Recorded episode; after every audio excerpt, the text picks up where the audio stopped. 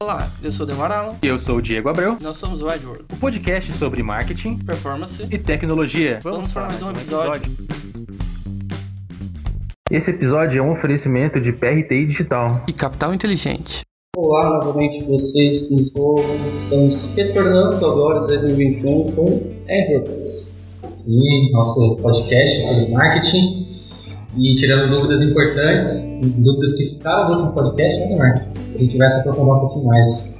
Exatamente. Isso sobre LGPD, Lei de Proteção de Dados. E novamente estamos com Vinícius, doutor Vinícius conosco, nos auxiliando aí com as dúvidas sobre essa nova lei. Muito obrigado, Vinícius, por ter Vinícius, novamente. nos auxiliar. Agradeço a acolhida de vocês, Demar e Diego, 8P Data Marketing, é um prazer estar aqui novamente, esclarecendo algumas dúvidas sobre este assunto que, cada dia que passa, está mais em voga aqui no nosso país. Legal. Hum,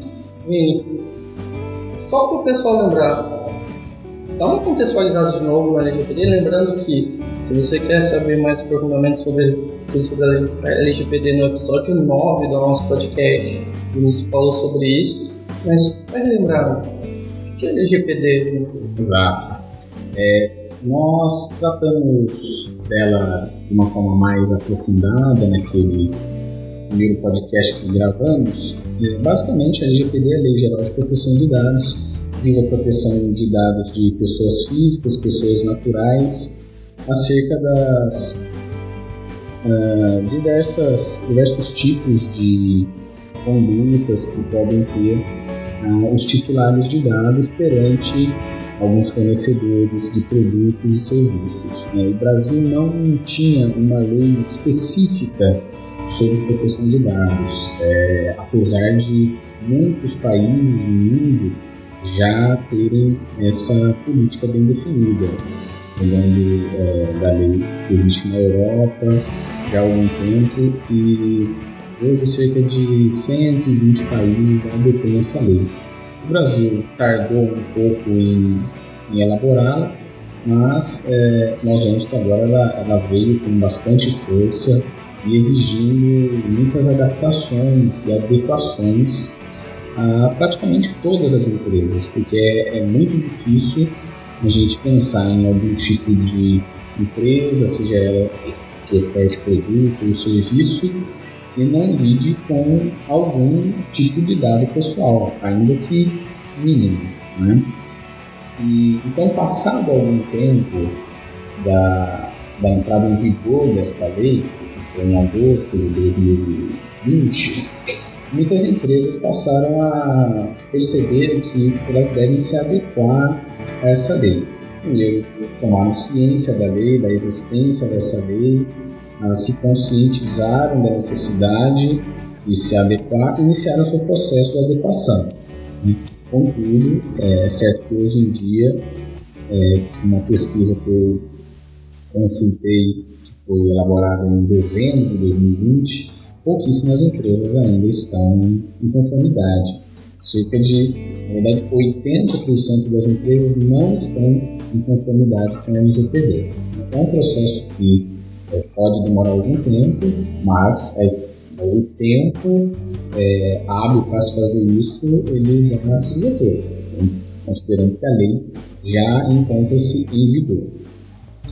E, e, após essa conscientização é, pelas empresas dessa necessidade de, de adequação, é, uma das primeiras providências que são tomadas por elas vem a ser a política de cookies. E é o que nós também, consumidores, titulares do, dos dados, é, passamos a observar em uma navegação na internet. Em muitas páginas a gente vê no, no rodapé delas a existência de, de uma política de cookies é, e ferramentas relacionadas a isso que tem essa questão de Facebook, política de privacidade. Também. Qual que é a diferença? É, a política, esse é, é o tema que nós vamos tratar mais detalhadamente, já introduzindo o, que, que falaremos da LGPD, que é a política de privacidade, nós vamos detalhar ela aqui dentro do, do tempo hábil, claro. Mas a política de cookies, ela vem estabelecer é, que tipo de cookies a, aquele site está colhendo quando um, usuário está navegando. O titular dos dados, no caso da LGPD, está navegando. Né? Sabemos que existem uma série de tipos de cookies, né, é, cookies são necessários para navegação, cookies que são relacionados a desempenho, a funcionalidade e a propaganda. Né?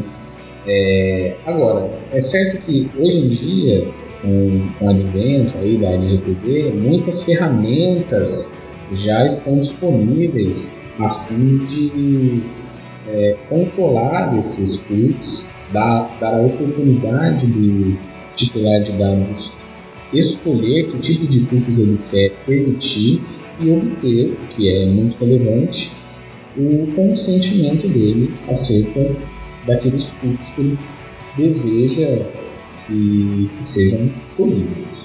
Né? Só, só para contextualizar um pouquinho, para quem está ouvindo, né? Sim.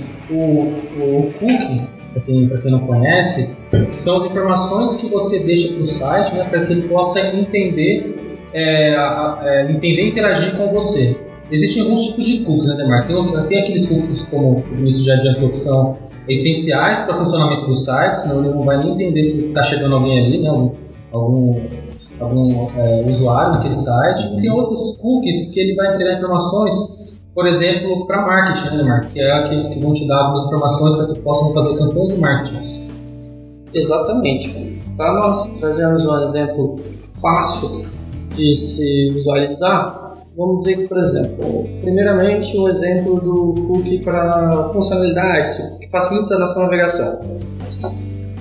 Para quem trabalha com SEO, quem já ouviu o termo SEO, que é a otimização de busca sites, sabemos que o peso do site é muito importante. Então, quanto mais pesado o site, mais lento ele vai carregar, e isso dificulta a experiência do usuário na ponta. Como que? Qual é uma forma de você fazer com um site que tem muitas imagens, por exemplo, e mais uma coisa que pesa bastante no site, como que nós conseguimos otimizar isso? É simples, existe um serviço chamado CDN. Que tipo de serviço é esse? Esse é um serviço que ele vai guardar os cookies, ele vai capturar e vai guardar os cookies de todos que navegam no site para que os próximos usuários que navegarem eles resgatem esses cookies guardados nesse CDN. Então esse é um tipo de cookie que facilita a sua navegação, facilita a experiência e otimiza a sua estratégia SEO, é, essas condições do site. Ok? Agora para marketing. Ah, quero saber o perfil do usuário que está comprando no meu e-commerce. Quero saber o perfil de pessoas que estão é, compartilhando seus dados comigo através de um formulário de contato. Como funciona? Nós colocamos uma tag nas páginas após a finalização dessa conversão, seja compra, ou seja um preenchimento formulário. E nessa, nessa página de obrigado, ele vai carregar um cookie no seu computador. E esse cookie vai passar informação para nós, do outro lado, que somos os profissionais de marketing, falando: ó, esse é o tipo de perfil de pessoas que utilizam que, que chegam até a fase final da compra. Então, essa, esses são dois exemplos simples aí para nós colocarmos na cabeça que é cookie. Mas, não são só essas duas políticas né, que as pessoas estão colocando. Geralmente, também tem a questão do termo de uso. Tá? Ah, também, é fato. Qual que é a diferença? Do termo uso para essas duas é. Sabendo essa diferença, a gente vai poder é, entender bem assim, o que é política de privacidade, que é o que a gente vai entrar no, no assunto mais a fundo agora. Né? Mas sabendo Exato. essas diferenças, para quem não é leigo, para quem não conhece muito bem, acho que vai ser bom para dar uma, dar uma base melhor, né? Certo. É, normalmente, o que nós vemos mesmo como ministro de educação, além da política de privacidade, são os termos de uso. Os termos de uso, é, que muitas vezes nós nem é, tomamos um tempo para lê-los, eles têm um caráter mais contratual, onde as, os deveres e os direitos de cada parte, ou seja, da empresa que está fornecendo o produto ou serviço e também do usuário, do titular de dados, vão estar mais detalhadamente expostos. É, direitos e deveres jurídicos mesmo. Por isso ela tem um, um caráter, um, uma cara mais de contrato, se a gente for é, fazer a leitura dela um pouco mais detalhada. Né? É, voltando só um pouquinho, é, Lemário, de, relação a, aos cookies, por que, que ele é importante é, na LGTB?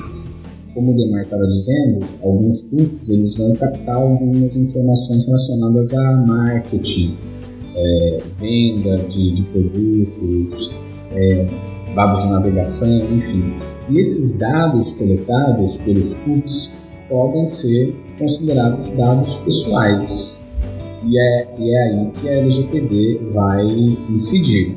Tudo que se relaciona a dado pessoal de pessoa física é, sendo coletado, ou melhor, tratado, que é um conceito amplo também que a LGPD traz, é, isso deve estar regulado.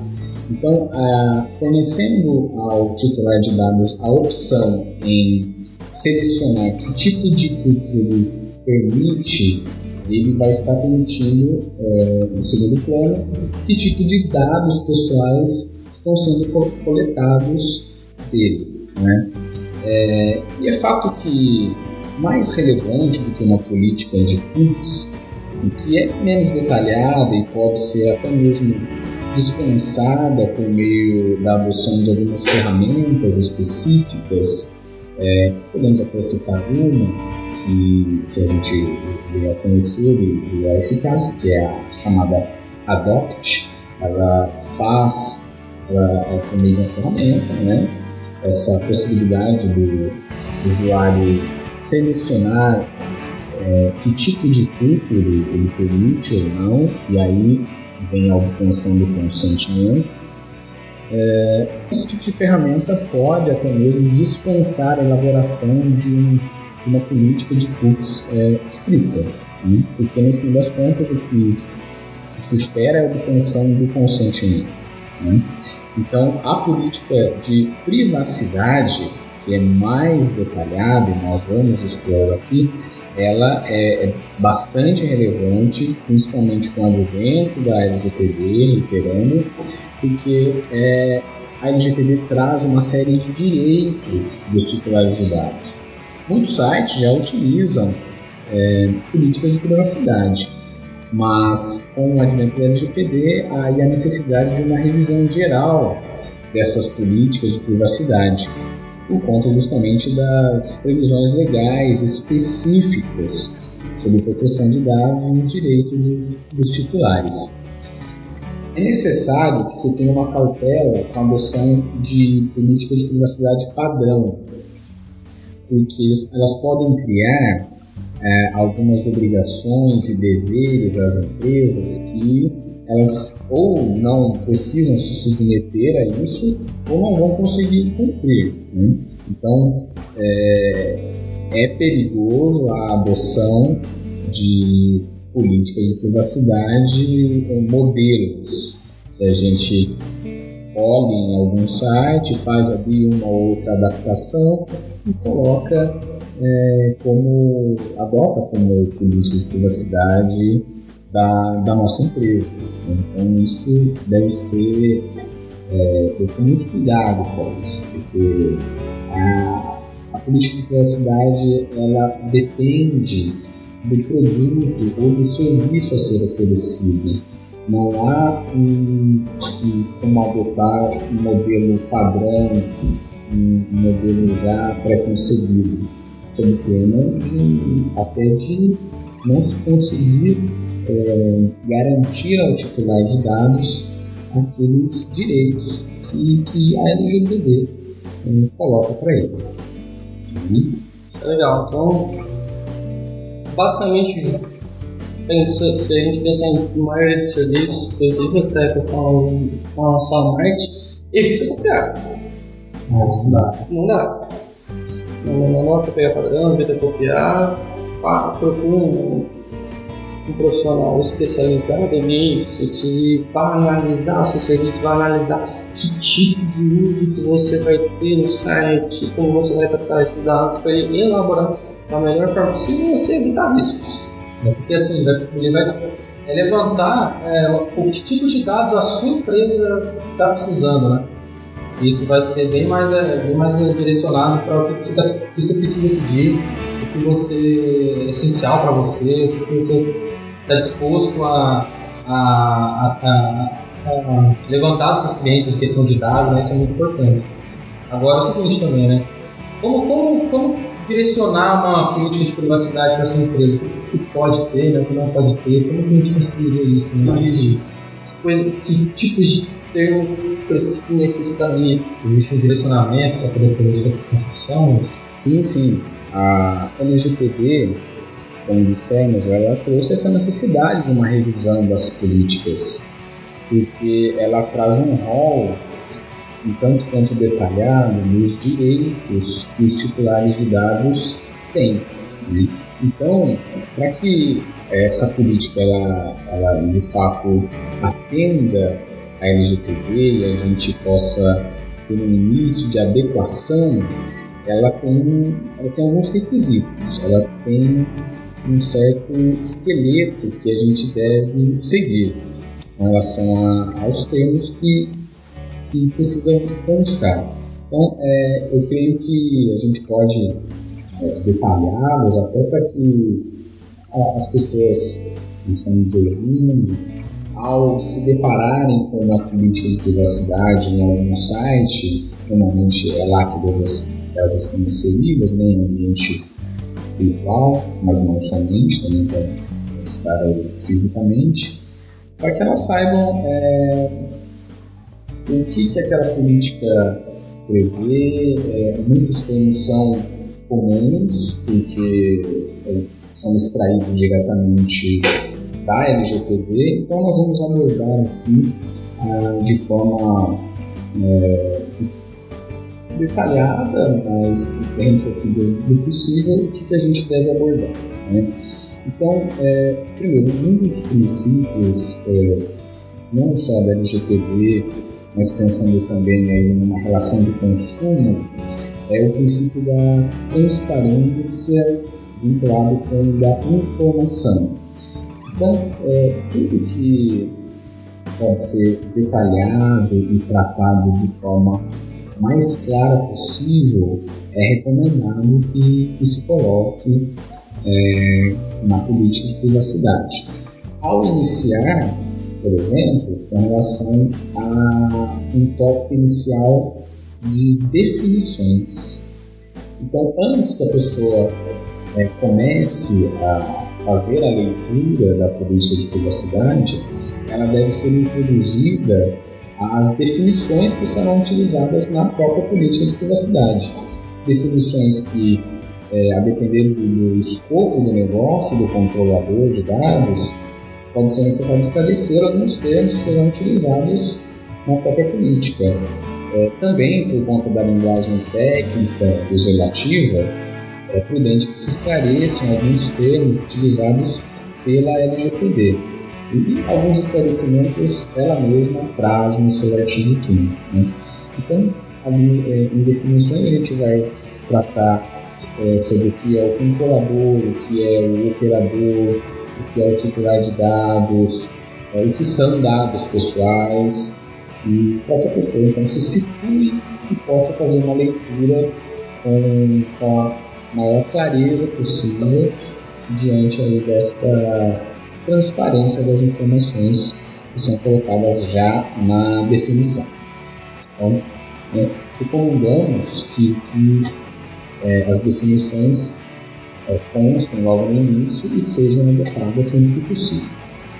Uma outra exigência que a LGPD faz é a identificação clara e correta do controlador de dados, que é, é muitas das vezes a empresa prestadora de serviços é, ou a que vende algum produto. Né? Então, o, a identificação do controlador deve conter as informações básicas dele, como, por exemplo, o CNPJ, o endereço é, e outro tipo de informação de contato pra, para que o titular de dados possa saber a quem recorrer em caso de alguma dúvida ou até mesmo visando garantir os seus direitos. Né? Seguindo aí com o que é recomendado que se adote nas políticas, é, deve-se detalhar o tipo de dados pessoais que serão tratados pelo controlador e que novamente também vai depender do tipo de produto ou serviço que a empresa oferece, ou seja, se ela é somente um, um e-commerce ou é, um site estático, como é, uma landing page que colhe informações básicas, como por exemplo o IP. Né? E já salientando aqui, o IP ele é considerado um dado pessoal, pois por meio dele é, o titular se torna alguém identificável, embora ele não seja imediatamente identificado. Ou seja, se você tem o IP, é possível, é, mediante alguns passos, ainda que é, judiciais, alguma autorização judicial, caso haja a real necessidade de obter a identificação desse usuário, com o IP é possível chegar nele. Lembrando, pessoal, é, landing pages, páginas estáticas, a gente não tem uma movimentação de conteúdo, você não vai ficar alterando frequentemente, mas não está necessário. Uma home, um site homepage, não tem blog, uma página de serviços, mas a questão do IP, se você não tem um mecanismo programável dentro do seu site, ou um sistema que carregue esse tipo de informação por trás, como por exemplo o Analytics ou outros Analytics que existem no mercado, você não vai capturar esses IPs. Então, por exemplo, não tem um análise no meu site, não estou capturando nada, não consigo saber quem acessa, não consigo saber nada. Então, quando você não tem este tipo de sistema por trás, você não captura esse dado. Exato, Demar.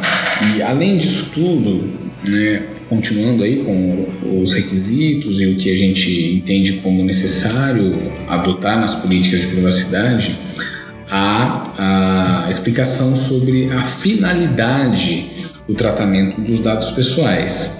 É, esse é um ponto relevante, é um princípio que consta na LGPD e, e ela visa que a captação, o tratamento dos dados pessoais seja feito para propósitos legítimos. Né? Então, é, deve haver um interesse legítimo do controlador em captar e tratar aqueles dados pessoais, sob pena de algumas violações, como por exemplo, é, o, o, controlador, a empresa, ela pode informar que a coleta dos dados pessoais servirão para o faturamento de um produto ou de um serviço, mas ela acaba utilizando os dados para campanhas de marketing. Então aí há um desvio da finalidade. Ela não pode captar dados dizendo que vai utilizá-los para, para determinado fim e aproveitá-los para outro fim. Isso é uma violação do princípio da finalidade. Então eu preciso detalhar exatamente o que eu preciso fazer. Então, o que eu vou fazer com os seus dados. É, então, para que, que estou captando eles, quais que eu estou captando e, e por quê? Por que, que eu vou utilizá-los? Em toda a amplitude, né? Exatamente. O outro tipo de violação, é, a empresa informa que o compartilhamento dos dados se dará com a empresa X, mas ela acaba compartilhando também com a empresa Y. Ora, o titular dos dados não autorizou, não consentiu o compartilhamento com a empresa Y, somente com a empresa X. Aí é uma nova violação da finalidade. Podemos dar um exemplo, por exemplo, no marketing. Tô na minha política de privacidade tá falando que eu tô compartilhando meus dados com o Google por causa do Analytics. Exato. Mas eu tenho um pixel do Facebook, eu também tô compartilhando com o Facebook. Você precisa colocar isso expressamente na política de privacidade. É direito do titular de dados saber o que, que você está fazendo com os dados dele. Lembrando que os dados são do titular. né? Ele, ele está é, consentindo que você os trate, mas o dado não altera é, de titularidade. Você não vai ser dono do dado, obviamente, né? E, e nesses casos você não pode ser generalista também, né? Ah, eu vou, Exatamente. o seu dado com outras empresas. Aí há o perigo da adoção de políticas É, é, padrão, modelo. Sim, né? sim. Então, é, essa listar os seus parceiros, né? é, é Ter o contexto. muito recomendável que você é, liste com quem você está compartilhando os dados. Né? No caso de compartilhamento, que inclusive é o próximo tópico que deve constar numa política, ou seja, se há ou se pode haver algum tipo de compartilhamento com algum parceiro de marketing, algum prestador de serviço do controlador, alguma empresa do mesmo grupo econômico do controlador que acaba tendo acesso a esses dados, então é, isso tem que ser detalhado, né? Vai um, um- um pouco aí de, de trabalho para isso, claro, mas é, isso é um ônus do controlador, ou seja, daquele que está tratando os dados. Ele precisa saber informar ao titular dos dados, caso ele seja interpelado expressamente para isso, ele precisa saber informar é, para quem que ele compartilhou os dados. Então, é nada mais é, razoável do que, que, do que isso conste na política. Aqueles parceiros com quem eu já sei que eu vou compartilhar os dados. Ou seja, até, por exemplo, é, a pessoa vai gerar uma nota fiscal de algum produto ou serviço. Ela precisa compartilhar o dado com a empresa de, de contabilidade que faz é, esse serviço. Tem que constar ali. Então também tem que constar, por exemplo, a agência que está tratando esses dados. Também, caso. porque vai ter acesso, acesso aos dados.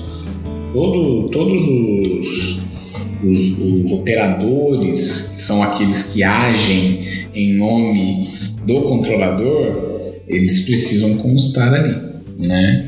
É, e aí também lembrando, né? São conceitos aí que devem constar, o controlador e o operador. Isso é legal, porque é, o que acaba acontecendo? É um dominó, efeito dominó. Sim. A partir do momento que você colocou no seu site a sua política de privacidade, se você está com uma agência, você vai ter que colocar. Se você troca a agência, você vai ter que mudar. E aquela agência também vai ter que ser, estar adequada. Exato. É, a, a mudança do, daqueles parceiros que, com, com os quais você compartilha os dados é, acaba sendo objeto também de uma atualização da política de privacidade. Então, se você altera alguma empresa com, com a qual você está compartilhando os dados, você tem que obter um novo e específico consentimento do titular de dados. Você não pode compartilhar os dados dele ah, com qualquer parceiro seu eh, sem o consentimento dele. Eh, Só porque você mudou de algum parceiro, alguma empresa de marketing, de contabilidade, escritório de advocacia, enfim. Né? Então é, é importante que seja é, obtido o consentimento. O consentimento tem alguns problemas, a gente vai já já falar um pouquinho do- dos problemas da, do consentimento. né? É, um outro ponto que costuma ocorrer é o compartilhamento é, dos dados dentro de redes sociais. né? E aí é importante salientar que cada rede social também tem ou deve ter a sua política de privacidade específica, que aí nós recomendamos que eh, sejam lidas essas políticas das respectivas plataformas de redes sociais possuem eh, as suas próprias e, e aí o titular de dados ele tem que é, saber exatamente o que ele está compartilhando ali. né? Seguindo também com, com o que deve constar, é, não, não ocorre com tanta frequência, mas pode ocorrer sim, que é a transferência internacional de dados, quando há por parte do controlador a utilização de serviços de empresas que estão estabelecidas fora do país. Por exemplo, um armazenamento em nuvem, é, e essa empresa ela é estrangeira. Então, é, inevitavelmente, se você utiliza algum armazenamento em nuvem, algum backup, você vai acabar tendo que compartilhar os dados internacionalmente. E aí há a chamada transferência internacional de dados. E neste caso, uma dúvida. Pois- Sou uma franqueadora. Tem várias franquias no Brasil. Sim. Estou ampliando internacionalmente. Tem uma franquia agora lá em Portugal. Uhum, Tem uma franquia na Espanha. uhum. comportamento dos clientes da franquia no Brasil são parecidos com de lá de fora. Então, a, não só comportamento, dados demográficos e tudo mais. A partir do momento que eu coloco uma franquia lá fora e eu vou passar também um pouquinho dessas informações para fazer marketing lá para fora, já tem que se adequar nesse caso tratamento transferência internacional. Ah, pode se encaixar nesta necessidade, mas também a gente pode falar aqui do próprio compartilhamento de dados. É, imaginando uma franquia, é, pode ser o caso, por exemplo, de empresas aí do mesmo grupo, né, que vão acabar tendo acesso a- aos dados do titular. Uma a empresa aqui no Brasil e a sua é, franqueada ou filial fora do Brasil. Todas essas informações vão ser acessadas por, por elas, por essas outras empresas. Estando ela fora do, do país, sim, podemos falar que há uma transferência internacional desses dados. Tá? É, um próximo, próximo ponto aí são as bases legais. E aqui que há um certo problema com a adoção um tanto quanto generalizada da base legal do consentimento, como se ela fosse uma solução é, geral e plena, completa para o tratamento de dados. É, ela tem um, um problema importante que é a possibilidade do titular de dados revogar o consentimento. Então, se eu tenho como ah, base legal, que é a autorização legal para tratar os dados, que é o consentimento, se o titular vier a revogar esse consentimento, eu não tenho mais base legal. E aí, eu não tendo mais base legal, eu não posso mais tratar os dados. Então, é importante que se observe e se tenha uma outra base legal, caso se busque continuar tratando os dados do titular, caso ele eventualmente venha revogar o seu consentimento. É, uma, uma outra base legal que é bastante comum é chamada a possibilidade de execução dos contratos. Então, por exemplo, se você é, compartilha seus dados com uma empresa que presta algum serviço ou produto, você tem ali um, um contrato de prestação de serviço, por exemplo, e é fundamental que a empresa tenha os seus dados para a execução daquele contrato. Então, ainda que você não dê algum consentimento específico, caso o tratamento dos dados seja fundamental para a execução dos contratos, é, aí a dispensabilidade da obtenção do consentimento. Um outro, uma outra base legal que também, até sugerindo aqui, Demar, pode ser tema de um futuro novo podcast, porque dá para a gente detalhar um pouco mais, é chamado de legítimo interesse do controlador. É uma base legal bastante ampla, é, ela, ela tem um, um artigo específico que é tratado na LGPD, só que ela é um tanto quanto subjetiva, ela não é muito clara é, nas suas bases, então não, não dá para a gente ter é, muito detalhadamente quando que se está utilizando a base legal do legítimo interesse. Né? É, é, mas é, ele, ele pode existir e pode ser sim uma autorização para o tratamento de dados. Né? É, também a, a, LGPD traz claramente que o tratamento de dados ele deve ter um fim, né? um, um ponto final. É, além da finalidade, ele deve ter, ele deve se encerrar.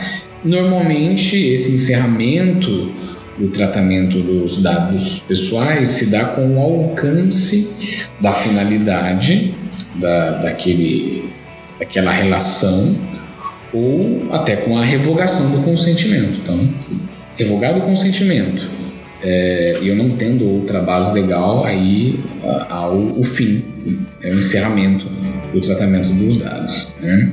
É, mas também né, uh, tem uma, uma possibilidade que a LGPD traz da manutenção dos dados pessoais. Isso também deve constar na política, tá? ou seja, ainda que é, verifique-se que a finalidade foi alcançada ou que haja o fim do período de tratamento ou até a revogação do consentimento, o, o controlador ele pode conservar alguns dados pessoais é, baseados em algumas finalidades específicas que, que constam no LGPD, né? que é, por exemplo, o, o seu uso exclusivo, é, desde que eles sejam também anonimizados. Então, é, um exemplo é a manutenção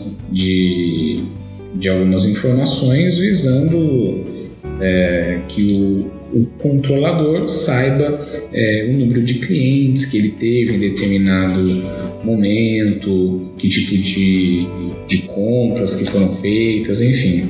Mas aí, é, estando os dados anonimizados é, e não sendo possível fazer uma reversão disso, dessa anonimização, nós também não, não vamos mais falar de dados pessoais porque estando eles anonimizados, não são mais vinculados diretamente ao seu titular, e aí não se aplica mais a LGPD. Né? Então é, é, importante este ponto. Né? É, seguindo ainda e já nos encaminhando para o fim, aí, Demar e Diego, é, a, a necessidade de detalhar os direitos dos titulares de dados que, por exemplo, é da confirmação da existência do tratamento dos dados, direito à correção dos seus dados, direito à eliminação dos seus dados pessoais, informações sobre é, com quem exatamente são compartilhados eles, etc. Né? São, são os direitos deles, deve, deve estar muito claro na política. É, e a forma de acessar o controlador é, por meio de um canal de comunicação que deve haver aí é, a figura do encarregado é, ou mais comumente chamado de DPO, o Data Protection Officer, que é aquele profissional que vai fazer a ponte entre o controlador de dados e o titular de dados. É ele que vai responder às solicitações do controlador, do, na verdade, do titular de dados. Né? Ah, nós vemos aí, é, até tratamos disso no podcast anterior, que a Autoridade Nacional de Proteção de Dados poderá vir a dispensar a necessidade da indicação de um encarregado, é, considerando o tamanho da empresa ou o volume de dados que ela trata. Ah, e também, por fim, aí, que é o que, que vemos como necessário, é, são informações sobre atualização da política de privacidade, ou seja, caso ela seja alterada, o controlador deve obter um novo consentimento e deve informá-lo. muito, muitos de nós já devem ter recebido algum e-mail dizendo que houve atualização da política de privacidade e aí ele pede para que a gente tome ciência, manifeste ali a nossa concordância.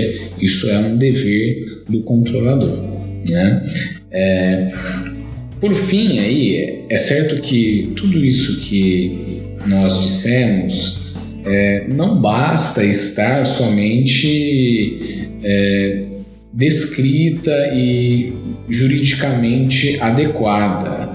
Ou seja, não basta que a gente tenha uma política de privacidade perfeita, mas só pro forma, só é, existente aí é, em tese, né? Deve haver uma necessária implantação dela dentro do ambiente é, da empresa. Então, ela deve utilizar algumas ferramentas necessárias para possibilitar essa real adequação à LGPD por meio da política de privacidade, senão ela vai ser somente um texto que vai constar no seu site, mas que na prática não existem é, meios do titular de dados sequer solicitar informações sobre os dados que estão sendo tratados. É, então para quem ouve, fica claro. Não adianta você contratar alguém para fazer toda a sua política, fazer todo um trabalho profissional, se você não modificar o seu processo, se você não se adequar no dia a dia. E é isso é o que realmente importa. Você está realmente dentro, de forma adequada com seus processos, tudo certo com relação à lei. É muito mais do que um documento que você vai escrever, né? É um comprometimento um cuidado que você vai ter com os dados da pessoa e construir é, essa, essa comunicação né, com as pessoas que, tem, que você tem esse dado delas. As trocas que você vai fazer com, com, eles, é, deixar tudo bem claro, transparente, né? E conseguir atender os direitos do titular. Sim. Né, caso eventualmente é, você seja interpelado por ele ou até mesmo pela própria Autoridade Nacional de Proteção de Dados, que pode vir a, solicitar determinadas informações do controlador. A LGPD também é bastante clara nisso. Sabemos que a Autoridade Nacional já está criada, seus membros já estão devidamente nomeados e, ela já tem uma agenda é, de atuação é, para 2021 e 2022 com objetivos claros então a atuação dela já é bastante efetiva, bastante clara. Bacana. Bem, obrigado de novo. Grande prazer, Lemar. E vamos continuar, né? Isso é uma. Sim. Esse vai ser um, mais um canal aqui, mais uma etapa aqui do Edwards, já que uhum. nós falamos de marketing, de, do uso de dados para alcançar mais resultados, nada melhor do que você saber como se proteger para que você não seja autuado. É, exato. Então, seja convidado, já vamos marcar o uhum. próximo. Sim, temos muitos pontos a, abordar ainda na LGPD. Nós estamos pensando aqui alguns pontos que vemos como relevantes e, e estão aí é, aparecendo com mais frequência no, no meio corporativo e, e dentro do, das discussões sobre LGPD. Então, é, tem bastante coisa para a gente falar e podemos aí produzir outros, outros conteúdos de, de dentro de, dos podcasts aí da 8P Data Marketing.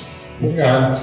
Imagino também que à medida que, que esse tema ele for avançando, né, juridicamente ele vai, ele vai é, gerar novas perguntas, novos desafios ou, ou novas respostas até para perguntas que a gente tem hoje. Sem dúvida, a dinâmica que observamos de uma lei, da sua aplicabilidade, da sua evolução da interpretação jurisprudencial, é, de, de novos, novos entendimentos doutrinários, ela é constante. Isso é, é algo que o, o, direito nos traz, né? Essa constante adaptação, mutação de interpretação, verificação do, da aplicabilidade na, na prática. Isso só o tempo vai nos trazer realmente. Lembrando que nossos podcasts são patrocinados pela PRT Digital e pela Capital Inteligente. E um obrigado para quem nos ouve e até o próximo podcast. Até o próximo.